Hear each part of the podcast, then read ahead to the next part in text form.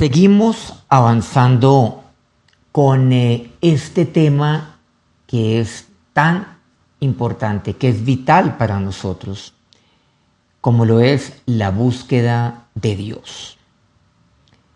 La semana pasada comenzamos a abordar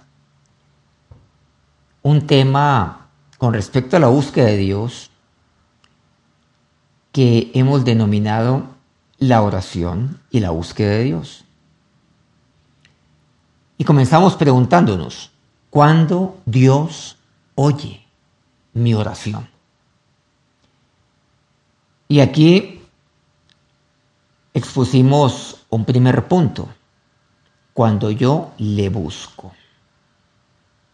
Y allí ampliamos un tema significativo que nos comparte Jeremías en el capítulo 29 de los versículos 11 al 14. Y hoy vamos a ver un segundo punto de cuando Dios oye mi oración. Y este punto lo he titulado Cuando no me aparto del tabernáculo. ¿A qué nos estamos refiriendo con esto? Vamos a un pasaje bíblico que está en Éxodo 33 en el versículo 11. Dice, y hablaba Jehová a Moisés cara a cara, como habla cualquiera a su compañero. Y él volvía al campamento, pero el joven Josué, hijo de Nun, su servidor, nunca se apartaba de en medio del tabernáculo. ¿A qué nos estamos refiriendo? Vamos a resumir mucho esta historia, obviando naturalmente demasiados detalles. Del capítulo 24 al capítulo 32 de este libro de Éxodo, vemos que Moisés asciende al monte y lo hace durante más de 40 días. En total fueron 46 días. Él asciende al monte de Dios. Pero recordemos que mientras él estaba allá con Dios, Dios le estaba mostrando a él de cómo sería el diseño del el tabernáculo. O sea, de la casa de Dios. Tabernáculo era una tienda vemos que el pueblo acampaba en tiendas. En algunos lugares hoy a esto le llamamos eh, carpas, algo así. Algo lo cual yo podría montar y desmontar y llevar conmigo fácilmente. Para diferenciarlo de las tiendas, entonces se denomina tabernáculo. Pero no olvidemos que el pueblo allá abajo, que le dijo a Moisés, no, tranquilo, sube allá a la presencia de Dios, que aquí vamos a estar muy bien pues ahí quedó encargado a Aarón, el sumo sacerdote. Pero el pueblo edificó un becerro de oro. Y entonces Dios le dice en el capítulo 32, no olvidemos, Moisés desciende, porque tu pueblo, este pueblo que tú sacaste de Egipto, y mira lo que han hecho, se ha corrompido, pronto se han apartado de mí. Mira, han edificado un becerro de oro, lo están adorando y han dicho, Israel, mira, estos son tus dioses que te sacaron de Egipto. Moisés desciende ya, y Moisés desciende, y él se irá con el pueblo. Pero ahí ocurre algo. El tabernáculo era para haber sido puesto en medio del pueblo, porque esa es la promesa de Dios, era literal. Yo habitaré en medio de su pueblo, de mi pueblo, en medio del pueblo de Dios. Habitaré en medio de, de este pueblo tuyo también, Moisés. Entonces el tabernáculo será puesto literalmente ahí en el medio y el pueblo de Israel acamparía alrededor del tabernáculo por sus tribus. Pero ellos pusieron ahí en medio de ellos un becerro de oro. Moisés lo destruye, claro. Eso queda pulverizado, destruido.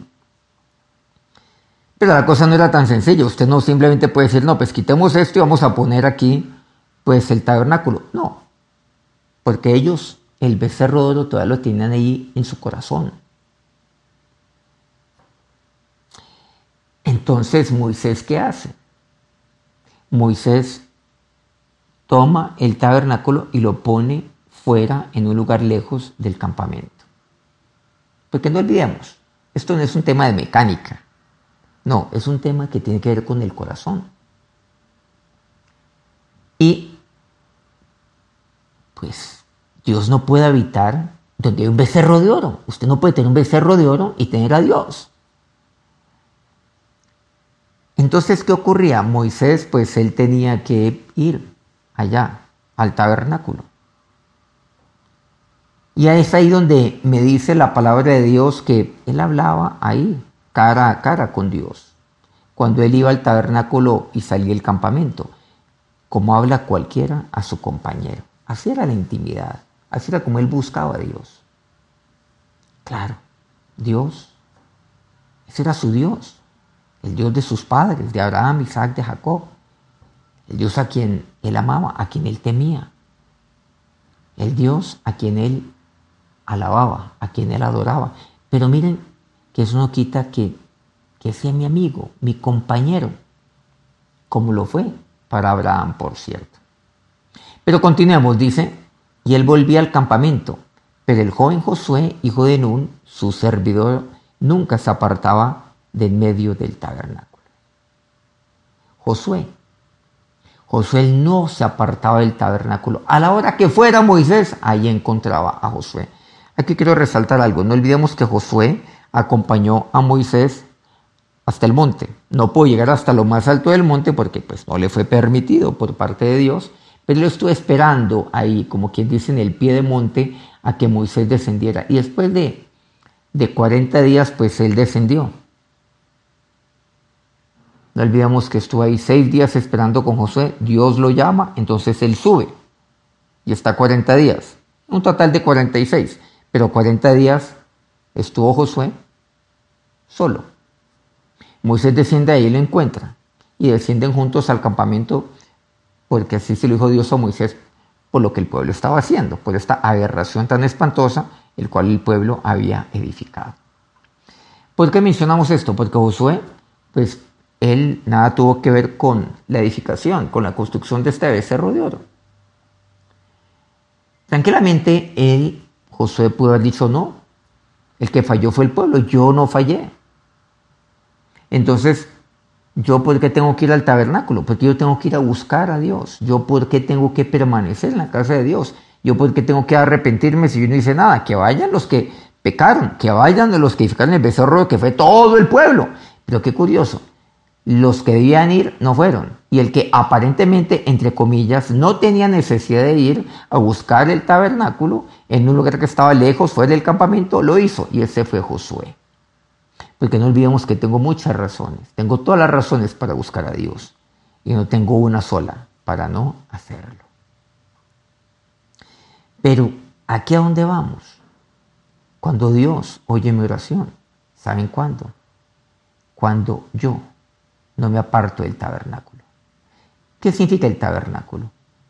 De la casa de Dios, o sea, de la presencia de Dios. Ahí es donde yo he de permanecer. Permanecer en el tabernáculo para el Hijo y siervo de Dios es una decisión diaria, tal como lo fue en la vida de Josué. Cuando permanezco en Él, sé que estar en sus atrios es continuo y necesario, que es mi estilo de vida, que es mi decisión permanente. De esta manera, el Señor oye mi oración. El rey David supo que el tabernáculo era el lugar donde iba a habitar para siempre el tabernáculo, el templo que después construiría su hijo Salomón. Era el único lugar donde solo se iba a sentir seguro. Bueno, en los tiempos de David podríamos hablar de, de los atrios de Dios. Ahí estaría seguro, completamente. Como así nos dice el Salmo 61.4. Yo habitaré en tu tabernáculo para siempre, dice David. Estaré seguro bajo la cubierta de tus alas. Ahí es donde debo estar. David decidió estar plantado en la casa de Dios, en la casa de su padre, como olivo para reverdecer y florecer. Quisiera ver un par de pasajes. Uno de ellos se encuentra en el Salmo 52. Miren lo que me dice este pasaje. ¿Por qué te jactas de maldad, oh poderoso? La misericordia de Dios es continua. Agravios maquina tu lengua, como navaja afilada hace engaño. Amaste el mal más que el bien, la mentira más que la verdad. Has amado toda suerte de palabras perniciosas, engañosa lengua. Por tanto, Dios te destruirá para siempre, te asolará y te arrancará de tu morada, y te desarraigará de la tierra de los vivientes. Verán los justos y temerán, se reirán de él diciendo, he aquí el hombre que no puso a Dios por su fortaleza, sino que confió en la multitud de sus riquezas y se mantuvo en su maldad. Pero yo estoy como olivo verde en la casa de Dios, en la misericordia de Dios confío eternamente y para siempre. Te alabaré, dice David, para siempre, porque lo has hecho así. Y esperaré en tu nombre, porque es bueno, delante de tus santos. Aquí quisiera ver brevemente unos puntos que aquí me habla muy claramente el rey David. Está el poderoso y está el justo. El poderoso, miren lo que dice. ¿Qué características tiene el poderoso? Vamos a mencionar algunas. Primera, se jacta de la maldad. Dice claramente este versículo 1, repito, del Salmo 52. Primero, se jacta de la maldad. ¿No se han dado cuenta que es así? Que la gente poderosa se jacta de, de hacer maldades y de salirse con la suya, de burlarse de todos. ¿Por qué? Porque es poderoso. Y se jacta de ello además, o sea, no lo esconde, se jacta. Lo habla en voz alta, lo publica. Segundo, agravia. Miren, lo que aquí me dice en este pasaje del versículo segundo. Agravios maquina tu lengua. Agravia con su lengua. Su lengua es un mar de agravios, un instrumento de agravios. Agravia a otras personas. Agravia para acabar con la honra, el nombre de otras personas. ¿Quién? El poderoso. Y se, y se jacta de ello además. Tercero, maquina. Su mente permanentemente está maquinando el bien, el mal. Y maquina, dice también. Y todo esto maquina para luego obrar con su lengua. Cuarto, engaña. Habla de la lengua engañosa. Quinto, hay que reconocer que el poderoso también ama. ¿Sí? ¿Se acuerdan? Le preguntan al Señor, por cierto, bueno, ¿qué es lo que tengo que hacer? O sea, ¿qué tengo que hacer para, para heredar el reino de los cielos? ¿Qué tengo que hacer para cumplir con la ley? Jesús le dice, no, muy sencillo, amarás al Señor tu Dios, amarás a tu prójimo. Ah, sencillo decirlo, pero qué duro.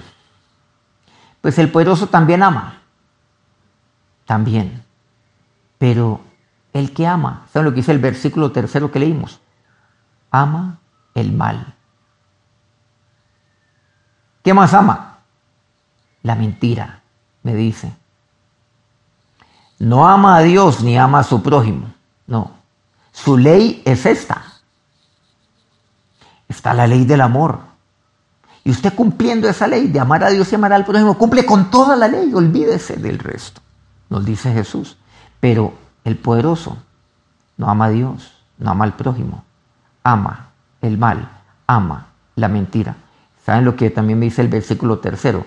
Ama las palabras perniciosas todo esto pernicioso. Lo pernicioso que es aquello que produce daño, aquello que, es perjudicial. Por ejemplo, eh, los insectos o las plagas son perniciosas en el campo para un cultivo, le hacen daño, la destruyen. Miren, habla las palabras perniciosas, aquellas que destruyen, que hacen daño, que perjudican. Son como la roya para el café, esa plaga tan terrible.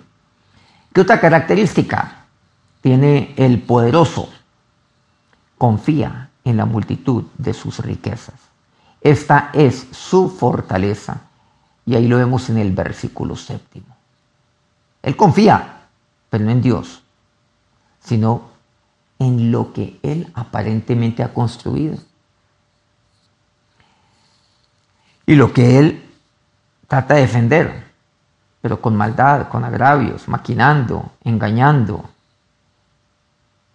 eh, con el mal, con la mentira, siendo pernicioso. Su fortaleza es esta, en su confianza, en su trabajo, en, su, en la multitud de sus riquezas. Y finalmente, se mantiene en su maldad. O sea, persevera. Sí, claro, persevera, como dice la Biblia, pero no, no permanece en Cristo ni persevera en la oración. No, persevera en su maldad. ¿Qué quiere decir esto? Que en eso se mantiene, que su maldad es algo permanente en su vida, que persevera. Bueno, Siempre han dicho que la perseverancia es importante para salir adelante.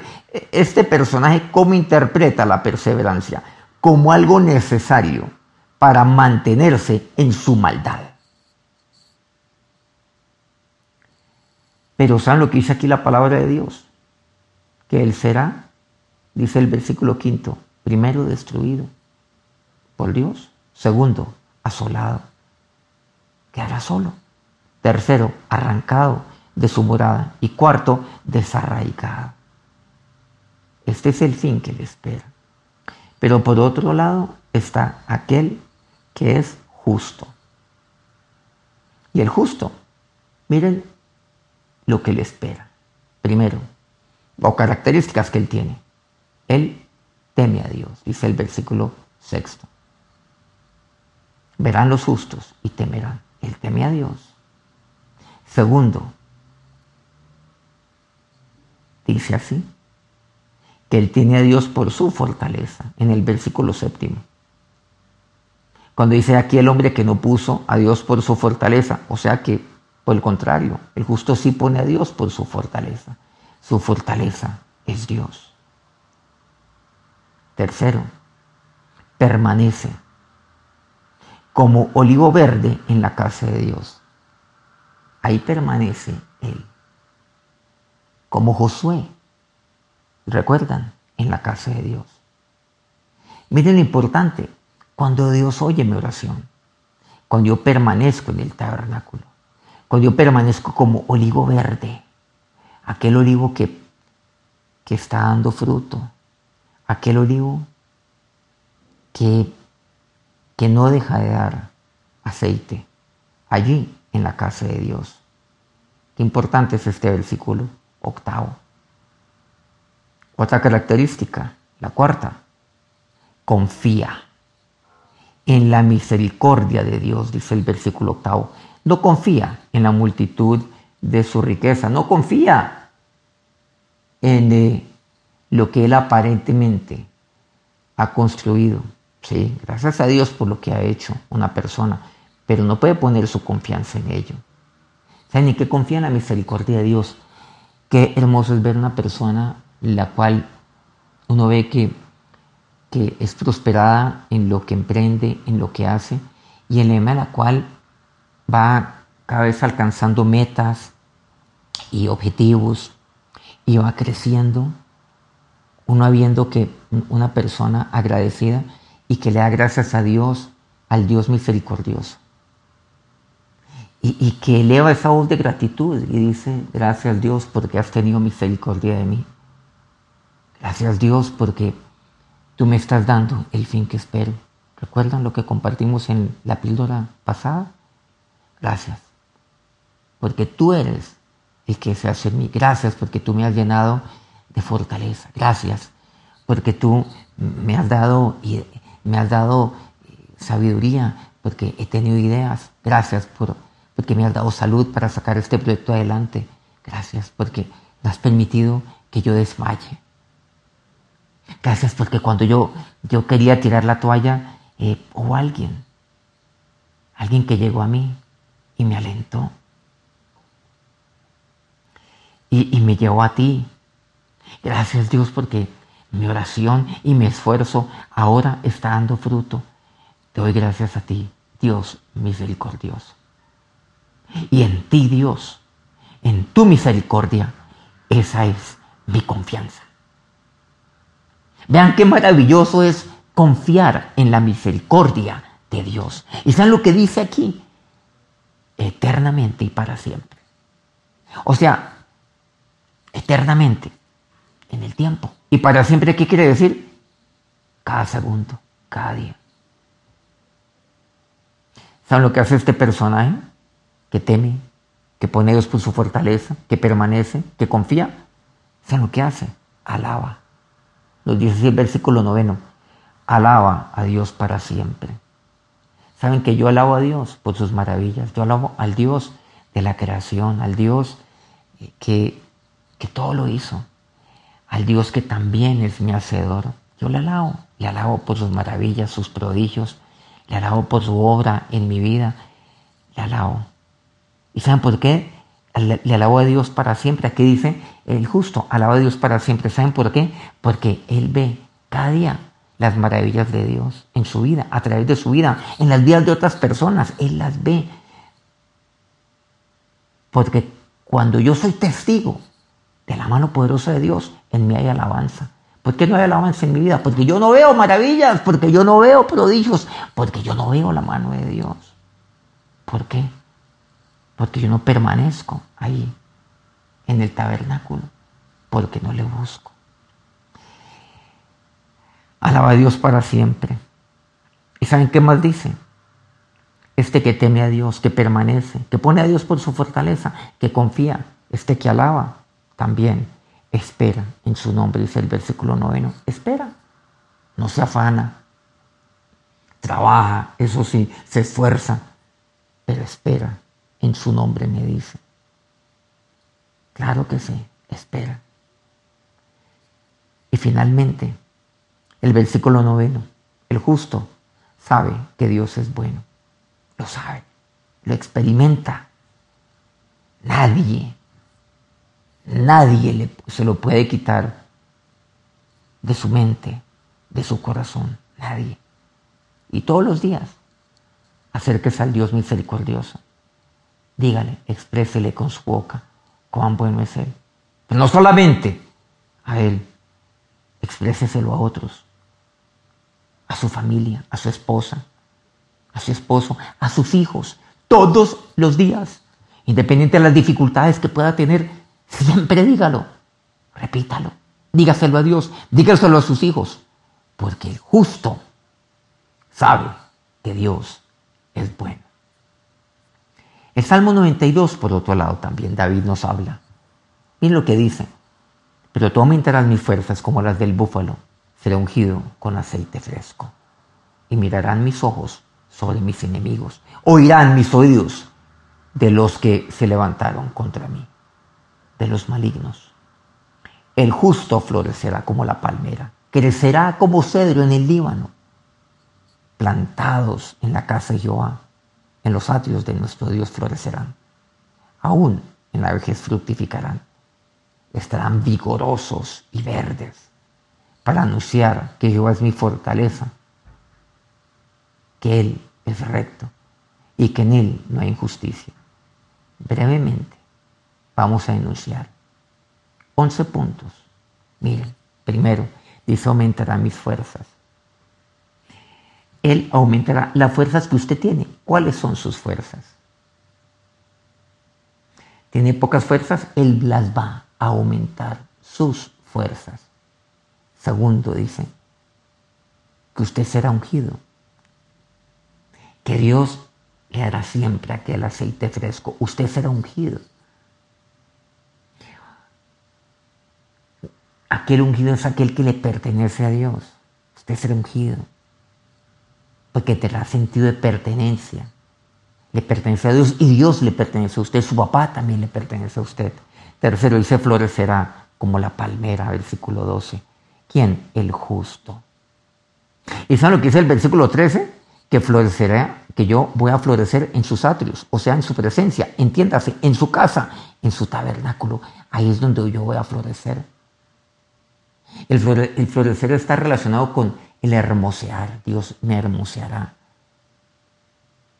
No olvidemos que el corazón alegre hermosea el rostro. Él lo hace.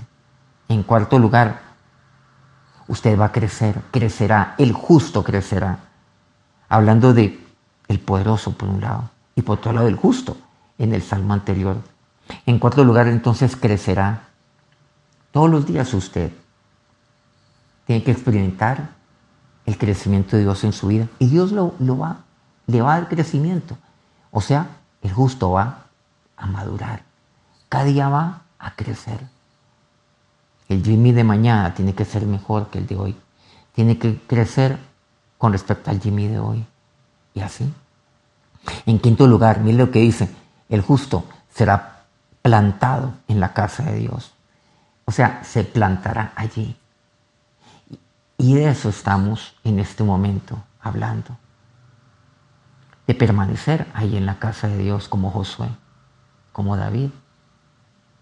Así mi oración será respondida. Pero usted debe tomar la decisión y tener el anhelo de ser plantado en la casa de Dios. Dios no lo obligará a que usted sea plantado. Busque a Dios, como lo hizo Josué. Así otros no lo hagan. Busque a Dios.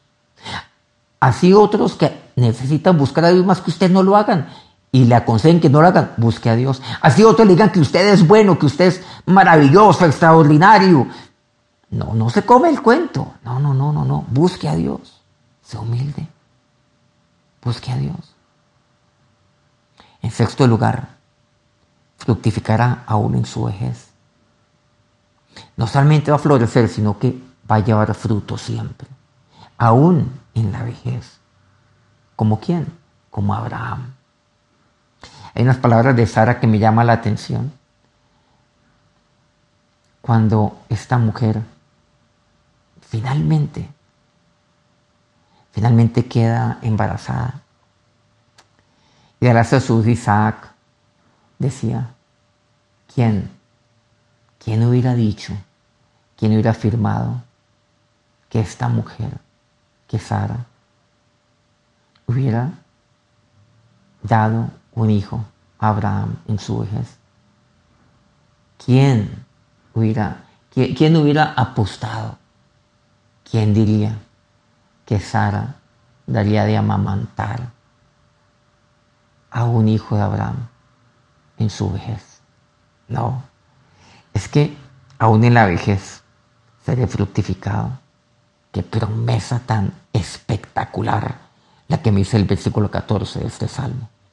Séptimo lugar, estará vigoroso, fuerte como Moisés, a sus 120 años dice que no perdió su vigor, ni se le oscureció su vista. Vigoroso. Qué promesa. Octavo, estará verde siempre. No estará marchito, no se secará. Estará reverdeciendo continuamente. Noveno, el justo anunciará quién es su fortaleza. Miren qué importante es esto el anunciar. No se quedará callado con esto, anunciará. Y anunciará quién es su fortaleza. Y su fortaleza es Dios y lo anunciará a otros. Décimo, anunciará que Él es recto. ¿Recuerdan el salmo pasado? El estar convencido que Él es bueno, pero también el compartir que Él es bueno a otros. Es que Dios es bueno. Pero Él es recto. Y en un segundo lugar, anunciará que en Él no hay injusticia, dice el versículo 15. Por eso tengo necesidad de buscar a Dios. Cuando Dios oye mi oración, Dios oye mi oración. Primero, cuando yo le busco a Él. Y en segundo lugar, cuando no me aparto del tabernáculo, de su presencia. Dios les bendiga.